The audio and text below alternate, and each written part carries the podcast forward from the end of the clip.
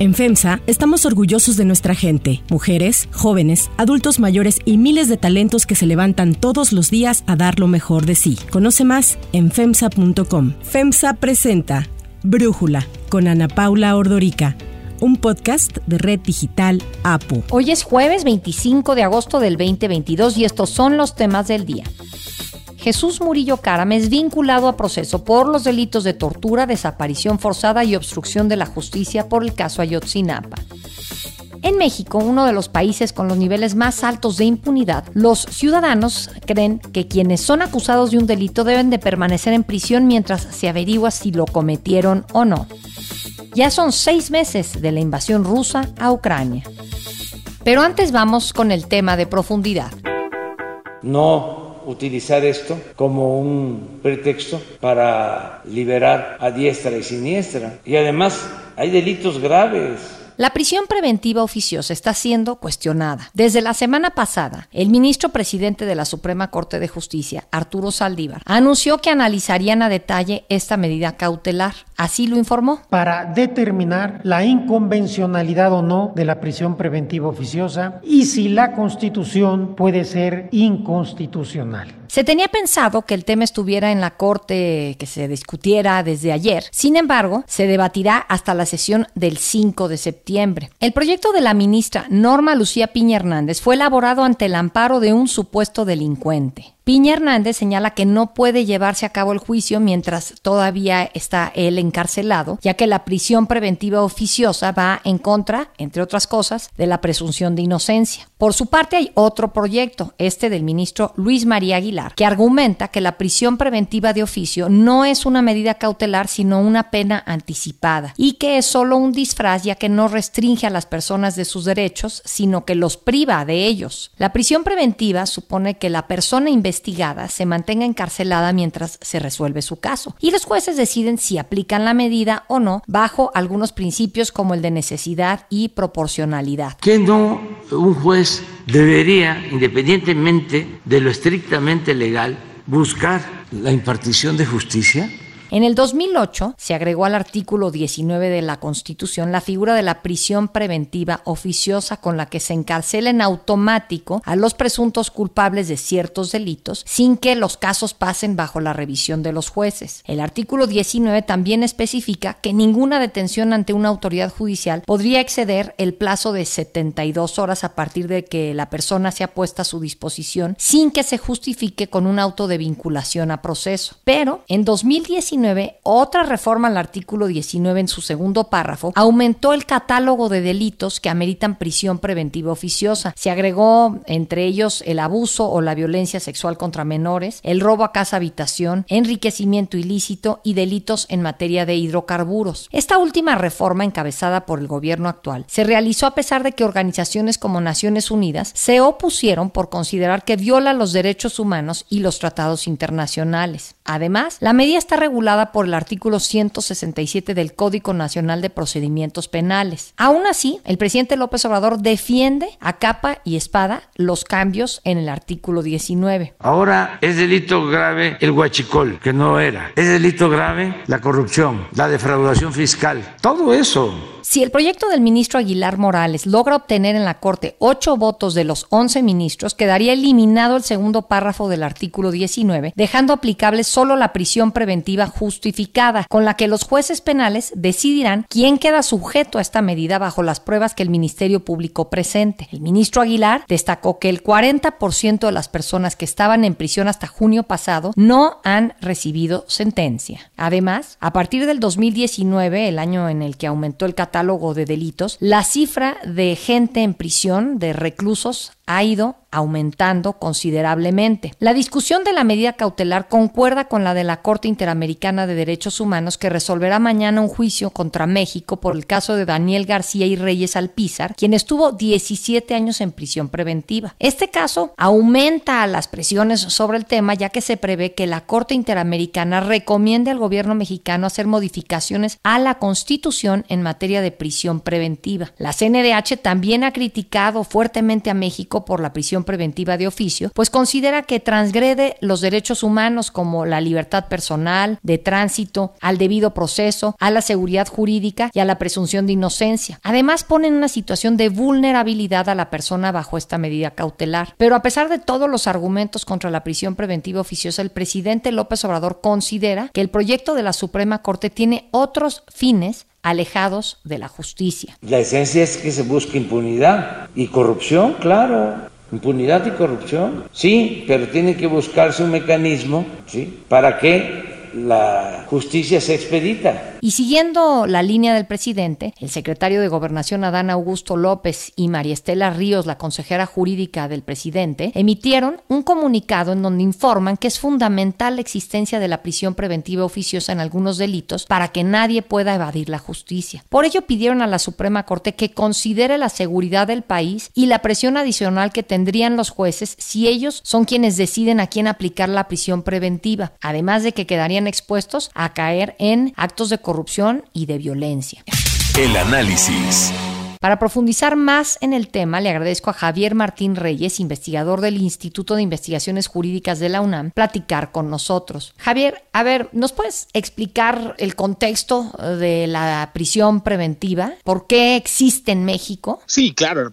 creo que en México existe la prisión preventiva, como existen otras figuras violatorias de derechos fundamentales, simple y sencillamente porque son atajos, son salidas rápidas, son producto, digamos, de esta lógica del populismo penal, que lo que busca más que resolver de fondo los problemas de impunidad y la delincuencia que vive en el país y opta por salidas que parecen fáciles, que son muy efectistas, que tienen buen respaldo, digamos, por lo menos en la percepción del público. Lo que le ha pasado a la llamada prisión preventiva oficiosa o prisión automática es que se ha vuelto a la manera mediante las cuales las policías y las fiscalías tratan de justificar que están haciendo el trabajo. Es decir, cuando se comete un delito, cuando se identifica a una probable persona responsable, ¿qué es lo que hacen las fiscalías? Pues solicitan ¿no? que se le envíe a prisión preventiva cuando es justificada o se hace de manera en automático en la oficiosa y de esa manera se genera la falsa impresión de que policías y fiscalías están haciendo su trabajo, cuando lo cierto es que pues eso no nos dice absolutamente nada sobre si la persona cometió o no cometió el delito, ¿no? Entonces creo que han sido salidas pues desgraciadamente muy populares, pero que realmente no resuelven el problema de, de raíz. Y además hay que decirlo, en esto sí han tenido responsabilidad gobiernos de todos los colores partidistas. Ese catálogo que tenemos en el artículo 19 constitucional ha venido creciendo con el paso del tiempo y hoy incluso llegamos a absurdos como el hecho de que el robo en casa habitación no sea uno de esos delitos que merecen prisión automática. Ahora, entiendo que hay la prisión preventiva oficiosa y la prisión preventiva justificada. ¿Cuál es la diferencia, eh, Javier? La diferencia es que en la prisión preventiva justificada sí hay un análisis caso por caso sobre si se justifica en el caso particular que una persona siga el proceso privada de su libertad. ¿Qué es lo que nos ha dicho la Corte Interamericana? Incluso así lo establecen también las leyes nacionales. Pues que la prisión preventiva sí puede ser válida siempre y cuando persiga alguna de tres finalidades muy específicas en la población. La primera es evitar que las personas se sustraigan de la acción de la justicia, es decir, que no se fuguen. La segunda es proteger a las víctimas y a las comunidades. Y la tercera es asegurar el adecuado desarrollo del proceso. Todas esas son razones válidas por las cuales una persona podría ir a prisión preventiva justificada. Y para que esté justificada se tienen que cumplir con tres requisitos. El requisito de idoneidad, necesidad y proporcionalidad. ¿Eso qué quiere decir? Para ponerlo en términos muy sencillos, que si se va a imponer esta prisión preventiva, que es la medida más extrema, se tiene que demostrar que no hay ninguna otra alternativa disponible para que una persona pueda comparecer en el juicio o para proteger a las, a las víctimas. Te pongo un ejemplo. Emilio Lozoya, ¿no? este, durante un buen tiempo tenía pues un brazalete electrónico que permitía que la fiscalía lo identificara. ¿Para qué? Para que no se sustrayera, ¿no? Hay otro tipo de medidas, ¿no? Se puede retirar los pasaportes, se le puede pedir a las personas que vayan a, a firmar cada eh, X periodo de tiempo justamente para monitorear esto. Y ese es un análisis Ana Paula, que se tiene que hacer caso por caso, ¿no? Eso es lo más importante, que tiene que haber una valoración judicial de las circunstancias muy particulares de cada persona. ¿Para qué? Para que los costos en términos de libertad personal, presunción de inocencia y los derechos que ya nos mencionabas, no sean muy grandes en proporción con esas finalidades que se persiguen válidamente. En cambio, la prisión automática ahí no hay ningún tipo de análisis caso por caso. ¿No? La, oficiosa, cuando dices automática es oficiosa.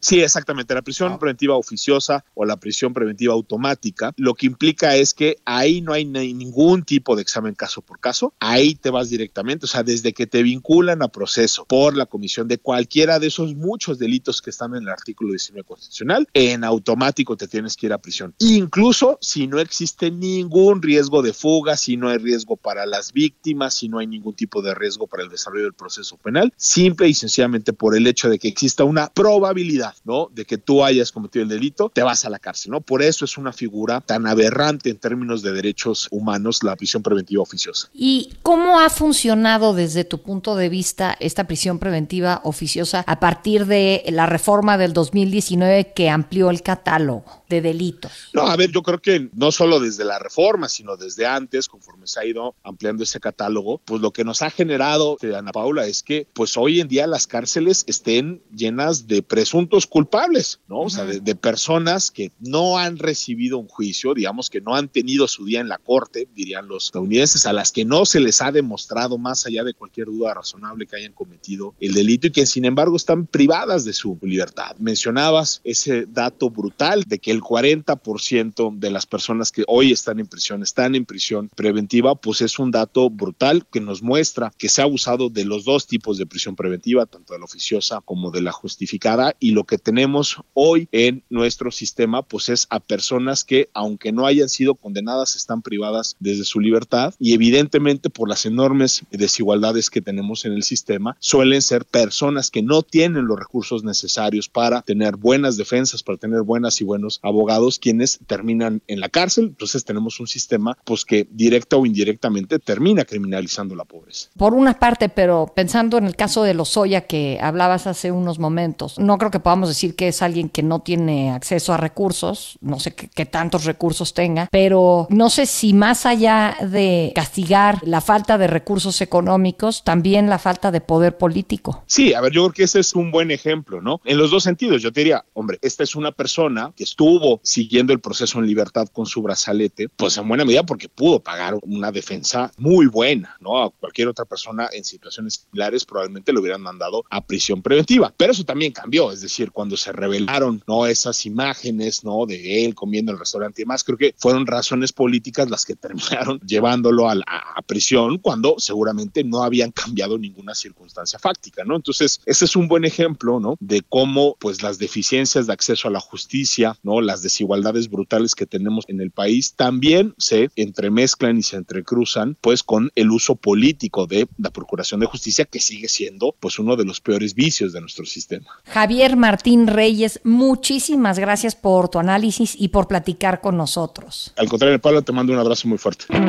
Les tengo una gran noticia para que dejen de ser espectadores y comiencen a ser protagonistas eh, de la vida, como a mí me pasó el otro día que me subí a una Buick. Me di cuenta que tiene una gran tecnología intuitiva que te permite seguir trabajando sin distraerte del camino. Iba cómoda, me asombré con su interior que está lleno de detalles exclusivos y de lujo. Pero no les cuento más, les aseguro que cuando se suban a una SUV de Buick van a querer manejar la suya. Hay otras noticias para tomar en cuenta.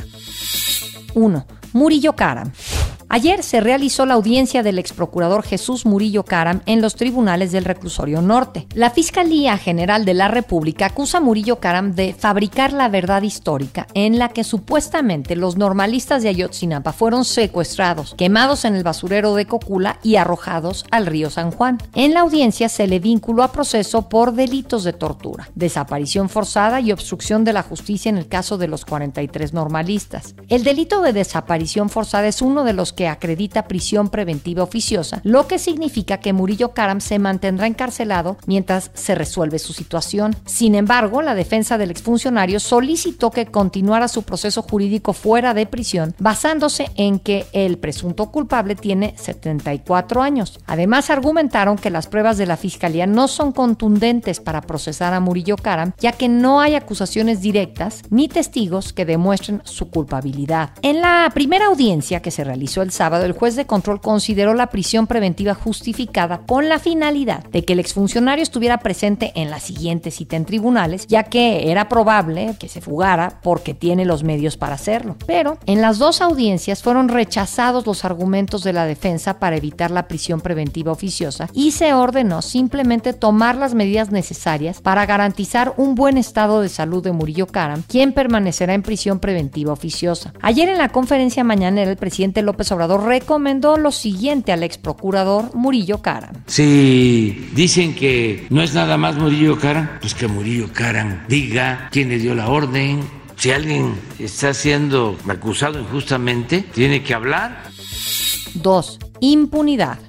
De acuerdo con el informe de percepción de impunidad 2022, elaborado por la organización Impunidad Cero, casi la mitad de la población cree que la impunidad se ha mantenido en los últimos tres años. Un 32% considera que ha aumentado y solo el 18% cree que ha disminuido. México ocupa el lugar 60 de 69 países evaluados, lo que lo coloca entre los países con los más altos niveles de impunidad. Tan solo en delitos de alto impacto como el homicidio doloso, la impunidad es de cerca del 90%. Para Brújula, Catalina Cune, directora ejecutiva de Impunidad Cero, nos comparte detalles de la encuesta. La encuesta nos arroja que más del 70% de las personas considera que todo delito debe sancionarse con cárcel y que todas las personas acusadas de un delito deben permanecer en prisión mientras se investiga si son culpables o no. Esto demuestra que en México se continúa con una visión punitivista respecto al combate a la impunidad y la procuración de justicia, a pesar de que se ha demostrado que el aumento en las encarcelaciones no disminuye la incidencia en los delitos. Por otra parte, más de la mitad de las personas entrevistadas considera que la mejor forma de combatir la inseguridad es a través de mejorar la capacitación de las procuradurías y fiscalías del país y proponen se promuevan las denuncias en línea y de manera telefónica. Sobre las causas que generan impunidad, el 12% opina que los agentes del Ministerio Público no investigan los delitos. El 11% indica que los policías no detienen a los delincuentes. El 10% señala